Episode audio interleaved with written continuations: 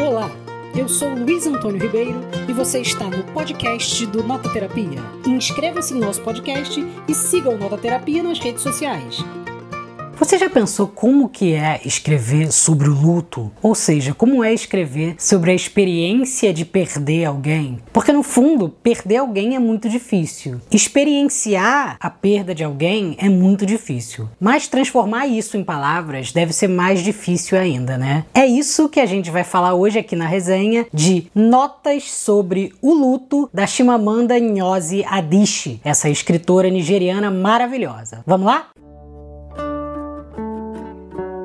Notas sobre o Luto é um livro que a Chimamanda escreveu no ano passado, no ano de 2020, após perder o pai dela. O pai dela era a grande inspiração da vida dela, um professor universitário que gostava muito dos livros e incentivou ela a aprender, a crescer na vida, a se debruçar ao mundo da leitura, aos estudos e a se tornar, obviamente, a pessoa que ela é hoje, né? Ela conta que ele era um cara muito sábio, que era aquele sujeito mais silencioso, mas muito afetuoso, que tentava sempre se aproximar dela e ampliar o mundo do horizonte dela, né? E aí a experiência de perda dela, que ela teve aqui no Notas sobre o Luto, para ela é muito significativa, porque o que acontece é que o pai dela morre durante a pandemia de Covid. Então ela estava nos Estados Unidos, o pai dela estava na Nigéria, então eles estavam em dois lugares completamente diferentes e o aeroporto estava fechado na época. Então não teve como ela ir dos Estados Unidos para a Nigéria para passar com a família os últimos momentos do pai. Ela conseguiu ir meses depois para a cerimônia que eles fazem depois da perda e da morte de alguém, mas ela não conseguiu estar esses primeiros momentos. Então, na fase entre a morte do pai, que ela recebeu a notícia, e esse momento em que ela consegue finalmente se despedir, ela teve que lidar com um sentimento que era muito ambíguo e muito complexo, que é saber que você perdeu uma das pessoas mais especiais da sua vida e ao mesmo tempo não poder ver que você perdeu ela. É você só saber, sentir e não conseguir dimensionar na realidade realidade, como é que isso funciona, né? Então, esse processo do luto, que é o reconhecimento de que alguém muito importante da sua vida se foi e que a sua vida nunca mais vai ser a mesma depois que você perdeu essa pessoa, atravessa o livro o tempo inteiro. Então, por exemplo, logo no início ela fica tentando entender o que que é essa coisa que ela poderia chamar de luto. Por exemplo, o luto é uma forma cruel de aprendizado. Você aprende como ele pode ser pouco suave, raivoso. Aprende como os pêsames podem soar rasos. Aprende quanto do luto tem a ver com palavras, com a derrota das palavras e com a busca das palavras. Então, é muito significativo o fato dela estar tá tentando encontrar e transformar esse sentimento em palavras, porque a partir do momento que isso se transforma em palavras, de alguma maneira isso se materializa como verdade, né? Então a gente está acostumado a pensar e a viver só a partir da linguagem. Então é quando aquilo ou qualquer coisa se transforma em linguagem que isso se torna uma realidade no mundo. Inclusive, a grande parte do, dos processos terapêuticos, psicológicos, parte desse princípio de que existem coisas que a gente recalca e que não viram linguagem e que quando você fala, quando você verbaliza, você transforma isso em realidade. Então, o livro inteiro é sobre a Chimamanda tentando materializar essa perda do pai dela no corpo dela, né? Porque o luto também não é uma coisa simbólica. A gente sente sintomas físicos, a gente sente a ausência da pessoa na pele. Por exemplo, em outro momento ela diz assim: o luto não é etéreo,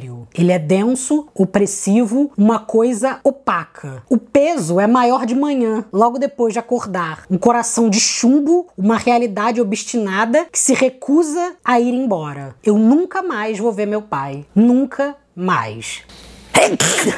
Uma outra coisa que a gente pode dizer é que além dela transformar em materialidade esse sentimento de perda do pai, o que ela tá fazendo é uma anotação, chama notas sobre o luto, né? Sobre o luto em si. Porque é muito importante no momento que a gente está vivendo, no meio de uma crise da pandemia, ou num final de pandemia, mas num ano em que só no Brasil a gente perdeu 580 mil pessoas, ou então num mundo onde a gente perdeu milhões de pessoas para essa doença, a gente está vivendo uma espécie de luto coletivo enquanto sociedade, né? Então a gente precisa precisa entender o que, que é esse sentimento de perda, a gente precisa se aprofundar nesse sentimento de perda para que a gente consiga reconstruir um mundo, construir uma realidade novamente, reconstruir nosso país, assim como ela está fazendo com os Estados Unidos e com a Nigéria, com a história dela, né? E reconstruir o sentimento que a gente tem com a terra, com a vida. Porque o luto, ele é um processo que ele demanda tempo. Então ele, ele tem uma série de fases, ele tem uma série de processos e a maioria desses processos do luto, a gente só vai reconhecer que eles existem depois que eles passam. Então a Chimamanda, nesse livro, Notas sobre o Luto, ela tá falando de um luto muito individual, muito pessoal, de uma coisa que marca muito a vida dela, mas que justamente por isso acaba sendo muito mais nosso, compartilhado, coletivo. Porque quando a gente consegue ser absolutamente a gente mesmo, a gente consegue se comunicar muito melhor com o outro, né? Então a Chimamanda, essa escritora nigeriana maravilhosa, por favor, leia mais literatura africana, entre em contato com a literatura de outros eixos do mundo literário e veja nos livros dela e principalmente em Notas sobre o Luto um grande relato sobre o que é perder alguém. Mas mais do que isso, um relato sobre como superar a perda de alguém. Ou, pelo menos, como entender como que se perde. E como que se perde tem tudo a ver como a gente transforma a perda em palavras, não é mesmo? E essa foi mais uma resenha do Nota Terapia. Curta, comente, siga Nota Terapia nas redes sociais e fique à vontade para deixar seus comentários, falar aí o que você quiser, que logo mais, logo menos voltamos com mais uma resenha e mais um papo. Até mais!